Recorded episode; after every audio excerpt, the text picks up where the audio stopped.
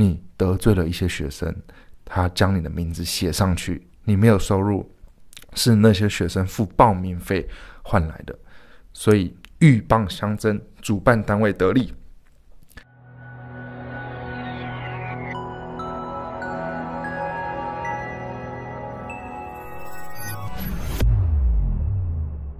嘿嘿，欢迎收听意识形态 Podcast。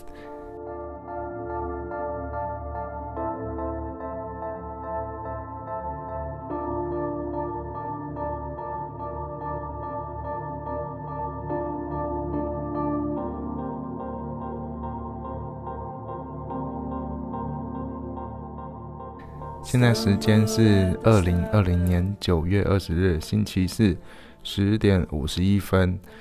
哇靠！真的天气真的小雨啊！为什么叫小雨？因为第一次在早上录 podcast，我是谢梦工嘛，应该只有谢梦工古来会在早上录 podcast 吧？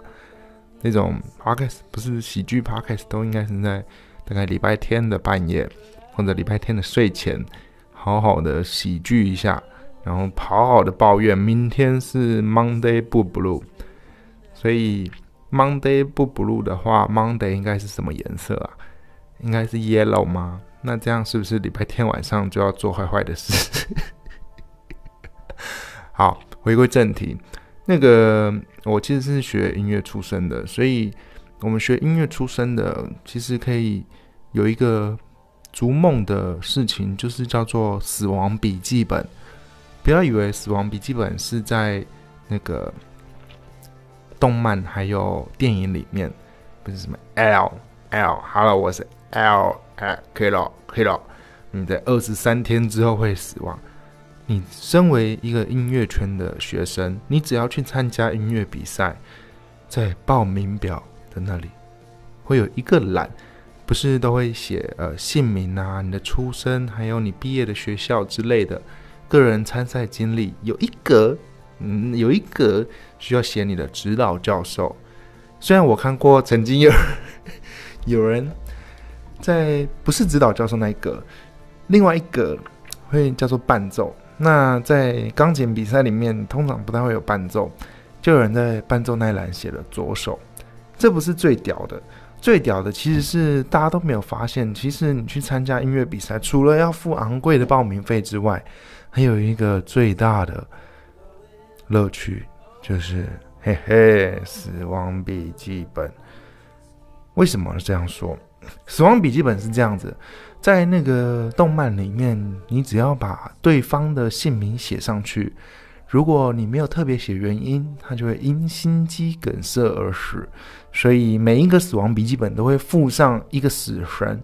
你只要触摸到了那个笔记本，你将成为可以杀人。你只要动笔在死亡笔记本的纸上面写下对方的名字，对方就会死掉。那我们音乐圈为什么可以说学生也可以当做死亡笔记本？我们拥有的死亡笔记本在。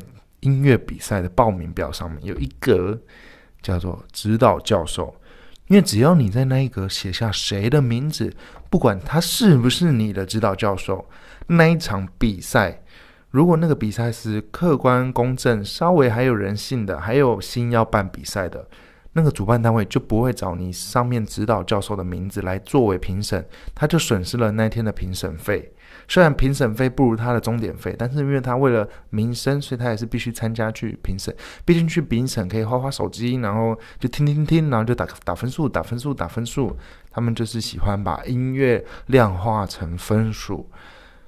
所以你想要哪一个老师没有赚钱，你想要让他没有薪水，你就在报名表上面写下那个指导教授。所以你只要付报名费，你就可以。扼杀一个指导教授，不管你有没有去比赛，因为比赛有没有去比赛是当天才知道的事情，所以你只要把报名表，把所有你讨厌的呃老师们的名字写上去，哇，他们那个可能就觉得，哎，奇怪，过往几届都有找我参加这个比赛，那为什么今年没有？是因为你得罪了一些学生，他将你的名字写上去，你没有收入。是那些学生付报名费换来的，所以鹬蚌相争，主办单位得利，得利，宜得利，得利有几个，你知道吗？有一个，因为 Hitori 家具。今天要来聊那个职业驾照的一件事情。首先，我们每个人，嗯，不是台北人，应该都会去上驾训班吧？感觉好像只有台又要开地图炮了，感 感觉只有台北人好像不需要开车哦，毕竟他们开车了，在双北上下班时间也是堵住啊。啊，那些堵住的人不是就是留给呃桃园还有新竹，还有石碇啊、深坑人才会开车的嘛？台北人不是会搭那个捷运嘛？还有公车，什么新义干线公车、低底盘公车，现在半夜好像还在做什么自动化那个自动导航的公车。我还曾经因为。有一个自动导航，目前大家比较大众、比较熟知的自动驾驶 Level Two，其实就是特斯拉嘛。那特斯拉它现在已经可以做到维持在车道的中间，其实也蛮多车商慢慢可以的。那这个技术其实台湾有一家公司在做，可是它都只做给大公司，都做给可能中国的呃自动驾驶啊、自动园区的自动驾驶，或者是公交车之类的。但因为那时候我很想把我新买的车把它变成也可以自动驾驶，所以我还打电话去问，那人家根本不鸟我，笑死人，连个回个电也不会回，因为他觉得你在乱的，浪费我业务时间。我是来赚钱的，我不是来做善事的。为什么会讲到自动驾驶啊？哎，在讲什么？真的是早上还是不太适合录音吼，不好笑又会宕机啊。那以后还是，其实我刚起来也做了很多事情，我才来录音的。就是因为人生过得太太太顺利了，所以才有时间在这个礼拜天早上的清晨录这个音。嗯，其实礼拜天早上通常是要去赚钱的，可是呢，今天就是很 chill，怎么样？人家是 Monday 不 blue，我是 Sunday 不 purple，因为如果又说 blue 的话，就会被星期一抢走。那我们讲 Sunday 不 purple，好不好？跟各位讲一件事哦，我现在要问大家一个快问快答，你可以回答出来吗？请讲出三种彩虹里面没有的颜色，一二三，白色、咖啡色、粉红色。你看是不是超难的？我第一次被问的时候，脑袋直接空白。讲到职业驾照啊，哎，说到这个，其实每个十八岁的人通常都会利用升大学的时间，那个暑假去上驾训班。那家训班通常会分 A，就是手排自小客车，跟 B 自排小客车。那我那时候因为太爱翘课了，我就选择会被人家笑的 B 自排小客车。所以我去家训班大概只去了四天，就在某某新庄大学的后面的家 后面的驾训班，欢迎大家去。我不知道现在还是不是，我记得费用就差不多啊，就台北差不多那样的费用。新北市啊。呃，台北县那时候叫台北县，台北县的家训班的费用没有特别贵，也没有特别便宜。那我才去个四五次，我大概绕完全场我就会了。反正是自排嘛，自排需要学什么，我也不知道，我也不知道教练要教什么，教练也没怎么教。反正就开完整个场，关卡都上完之后，我就没再去过了。然后到考前一个月 才去，然后就被教练骂。教练说：“啊，你都不用来上课，笔试也不用去上，路路试路考也不用不用上，什么都不用上。”然后就说：“那你先去看笔试，然后去笔试完全不会写，然后叫回家。”然后我就去约道路驾驶。第一出来那在那个中美堂附近，福福大的那个中美湖。为什么叫福大中美湖？就是只要一台风，福大就会有一个湖出现了，那就是叫中美湖。中美堂前面就会淹水，淹成一个湖，然后那个小蟑螂都会爬到桌子上面。小蟑螂也是怕淹死的，然后那边通常都会闪着红灯。教练就我说闪红灯是什么，我就说呃减速，后来就被骂了。带大家科普一下啊，闪红灯是先停再开，闪黄灯才是减速，好吗？大家有没有觉得长知识了呢？祝大家考驾照都顺利。那其实买车要缴燃料跟牌照税嘛，那如何避免缴？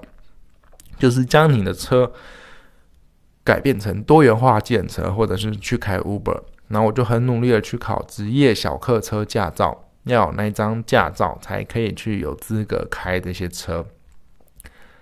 我为了这个驾照考了大概六次，因为那时候硕士有点念不太下去，就人生往别的发展，想说也帮车子省一点钱。结果呢，我考了六次，诶 h e l l o 因为第一次跟跑带一样，就去 树林监理站，哎，那个报名要等一个月，通常要一个月才有空档，所以你上网报名，你要一个月后才能考试。你看，人生真的是很长，唉。你报完名之后，一个月到了，你满心期待，你在 YouTube 上看完所有的关卡怎么开，然后到了现场，终于到我坐上车，我他妈的 fuck，是手排车，然后我就说教练这手排哦，他呃，然后教练就觉得我来乱，他很凶，因为他是考官，他其实不是教练，对，总之我就赶快熄火两次，我就可以下车了，因为只要熄火两次就是扣十六分，扣十六分就不及格了。那满分是七十分及格的样子，十六加十六，对啊，扣三十二分，就六十八分。再见，然后我就再见了。后来就是上网研究手排车怎么开，然后再去考第二次，还是熄火。对，没有那么就是还不太熟悉啦。主要是他那个关卡不太不一样，他职职业小客车考的关卡，在驾训班里面其实没有，几乎没有人设这个关卡。所以你必须直接在现场考，就是可能要平常都开手排车会比较顺，然后最终最终大概就是这样考考考考考到第六次终于考过了。其实第二次差点要过，只是呃教练多叫我开，我分数已经扣的差不多了，就是还在七十几这样。那其实我已经全部关卡都做完了，都没有事哦，只是我开比较慢。教练那个考官也有点 keep on，考考官自己要把车开出来的时候还不是熄火，哎。真的是那开那种小面包车那种车在考，那那个视野跟轿车完全不一样。其实手排车后来就还好，你就离合器放的时候要按加速就不熄火了嘛，就那么简单嘛，还有那么难吗？每次都说手排车熄火熄火熄火，换挡直线那都没有问题。最后就是他要我直线开到一个地方，他自己多加那一关，因为他要把车子停回我们开始的地方。通常别的监理站那时候监理站我不是在树林，我在花莲的。监理站，然后结果他就叫我硬要再开一个直线，然后在那个直线我就出 trouble，我忘记我我不知道发生什么事，好像转弯太慢吧，然后我的车子就 熄火了啊啊啊好，然后你只要没有过一次，你要七天后才能考。那刚说什么？上网预约考试，你要等你考完试才可以再预约，没有过，那你又要再等一个月。所以我大概考了半年这一件事情，因为考一次没过就要等一个月，考一次没过你就要预约再等。所以我大概考了半年才拿到这张职业小客车驾照。啊，拿到之后呢，法规就改了，他说现在开 Uber 要再增加考一个笔试，叫做呃计程车营业登记证。他妈的！结果我就想说要去报名，结果计程车职业登记证不能网络报名，他只能到那个小南门附近的什么交通警察大队那边报名。哎真的是很不人性化哦！我是个，我其实职业小客车驾照大概一年半前拿到的，哎，还是一年前，反正已经拿到很久了，一年左右。然后我都一直没有报名，因为法规改了嘛，我就等于这张驾照也不能用，我现在只能去开那个酒后代驾。我现在只有这张职业小客车驾照，只能去开酒后代驾。那或者是一些运输业，可是运输业其实有些人根本也没有职业小客车驾，但我也没有要去，我的目的不是拿这个来赚钱嘛，我的目的只是想把我的车弄成多元化建车，就有这么困难吗？啊，都还没有讲到那个之后变成职业。就多元化检测还要去考行的事情，就已经困难重重。你看，考个职业驾照，职业驾照他会先考一个笔试，就是考机械的那些都还好，你题库看看就会了，根本也没有办法应用，你就题库看你就去考。我那时候还考蛮高分的，然后才错两题吧。后来就是一直卡在路考，那时候职业小客车驾照的呃费用好像是两百多是笔试，两百多是路考。那你考完之后，还最终还要在法规改了之后，还要再。加考一个职业登记证，那我终于在九月十六日的时候心血来潮，觉得人生非常胜利，都没有别的事情要忙的时候，我就去了小南门。那边的停车场，有一间其实还不错，新开的，它是车牌辨识，唯一缺点就是出口的时候没有悠游卡。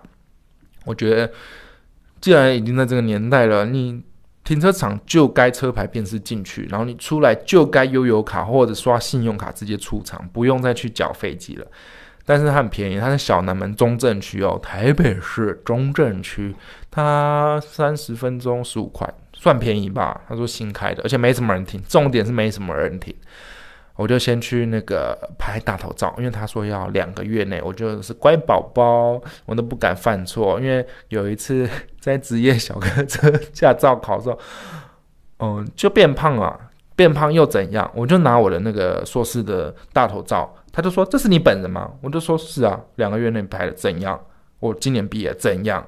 然后他就说不像啊，然后后来就这样，他就很凶，我就想说啊阿，波利西贝安诺，你要怎么证明？你要怎么抓？我身份证上也不是这一张啊，你要怎么抓我？这不是两个月内，反正就跟他卢笑笑。后来就是还是让我用那张照片，所以我想说，那其实我最近真的没有两个月的照片。好啊，那我很乖，我就去想说找快拍机，也懒得自己拍了，自己拍其实。呃，大头照现在都可以自己拍，然后你去现在手机的相机其实都很不错了。你拍完之后，你再去那个全家或者是莱尔富有一些相片影印机印一下就好了，还要剪而已。那我还是懒，所以我就想说要去快拍机。那刚好小南门那个停车场旁边叫做移民局，移民局真的是很大，它有一楼跟地下室，那里面全部都是外国人。其实台湾的外国人还不少嘛。因为在移民局，可能全台湾的外国人都要去那边办事情，不像那个善导寺那边，我们要去换护照或者是办护照那边领事局，领事局挤得要命，然后空气又差。移民局就不一样了，移民局真的很大，而且它楼下的快拍机有两台，有一台还可以刷悠游卡跟 Line Pay，缺点就是没有接口支付。反正我就去下面那个一百二十块的，先拍个大头照，然后拍完之后就回到移民局的一楼。那其实。就他们那边都有剪刀啊，就剪一剪，我就有两个月内的大头照了。我本来想说要不要直接走去我拿，因为其实我在皮夹里都习惯放很多大头照，只是那些大头照可能不是两个月的，我就怕又又遇到这种阴影事件。而且现在天气真的太热了，我是大概早上八点半去办的，因为我怕人太多。有一次我四点多去办，那抽号码牌抽到天荒地老。所以这次八点半，我就怕说先去交通大队那边申请办职业小客证登记证，他会挡我，挡我要再花五分钟走回来那个移民局拍大头照，这样真的是。就花一百二十块当做买一个保险，不会有任何的失误，你还可以获得多新的五张照片。对，它总共六张嘛，那你扣掉报名用的一张，你还有五张诶。哇哦，你看以后出国就不用再拍照啦。每次呢到泰国签证那边，那他每次落地签都不合格，要现场拍，要现场拍一两百。那其实你在台湾找旅行社办办一办不就好了吗？是你为了在台湾省那一两百，他就在泰国还不是被坑？哦，切！现在泰国签证不知道改成怎么样，不知道疫情有没有免费，对吗？不知道泰国最近过得好不好？好想去泰国玩。哎呀，别说了，改天再去那个，好像很多移工哦，在台中有一个第一广场，那里面全部都是移工，然后就会有一种东南亚的风格，连他们的饭啊餐，唯一不像在国外的就是你付新台币。其实那我们就拿那个。I 呃 FlyGo 卡，台新的出国刷的那张卡，或者是你用刷乐天的卡，就很像在出国了。回来回来回来考试，我终于报名到了。结果干，我九月十六报名，考试日期是一月中哎，所以等于是你报名 要四个月这么久。大家都有职业小课程，你看光职业。呃，小客车的驾照，你报名就要等一个月，因为很多人要报，不是说它的程序，是因为场次都满了，然后结果那个职业小客车你要到现场，已经增加困难度了。到现场，然后你今天九月中报名，九月中你要等四个月过去，超过一季，哎，等于你只是想。弄个多元化建车，你只是如果一般的司机他就是呃只想开车赚钱，那他要耗多久啊？可能两年跑不掉，一两年，唉，真的是现在赚钱难呐，好不好？大家都辛苦，祝大家发大财！澳门的赌场那个一比一比大小，胜率四十九点多帕，欢迎大家 all in 一把，直接定生死，好不好？对啊，那。我就报到名了，那结果我出来的时候会跟着两个，马上直接推销，哎，他就说，呃，第一个是大都会，然后另外一个是台湾大车队。那大都会是一个女生，然后那女生问的资料比较少，那大都会比较有诚意，啊，不对，台湾台湾大车队比较有诚意，所以再再说吧。而且他说那个笔试通过率是大概四成左右，三四成。所以如果我不知道我笔试没过，我不认真，我那边爱念不念的过去考啊，没过是怎样？又卡过年，然后我又懒得，不知道什么时候才会天时地利人和。哎，总之。不知道未来有一天，到底我的车会不会变成多元化检车呢？让我们拭目以待。今天晚上感觉会出去吃个饭，那出去吃个饭又会大游天龙国，改天再跟大家分享。祝大家 Sunday 不 purple，嘣！意识形态，改天再跟大家分享其他更多有趣的生活事情。就这样子，拜拜。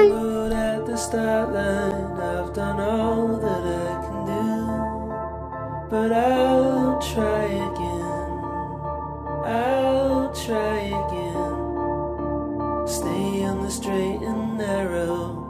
We'll meet up at the end. Cramped up on the inside at the thought of losing you. But I'll try again. I'll try again. Stay on the straight and narrow We'll meet up at